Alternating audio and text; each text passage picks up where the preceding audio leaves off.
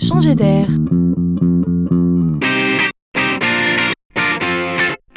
C'est la chronique de Laurent Collen. Parlons management. Si je vous dis contestation, on pense a priori ici à un sujet explosif. À première vue, management et contestation ne font pas bon ménage. On aime souvent ne voir qu'une tête. Alors cela est vrai quand on mène l'action. Mais avant de mener l'action, quand on partage, quand on cherche des solutions ensemble, c'est différent. Autoriser la contestation, c'est dire je suis devant, je ne suis pas infaillible, j'ai besoin d'entendre les idées de tous. Je pose des hypothèses, j'interroge, je favorise l'échange même vif, je challenge même les plus jeunes.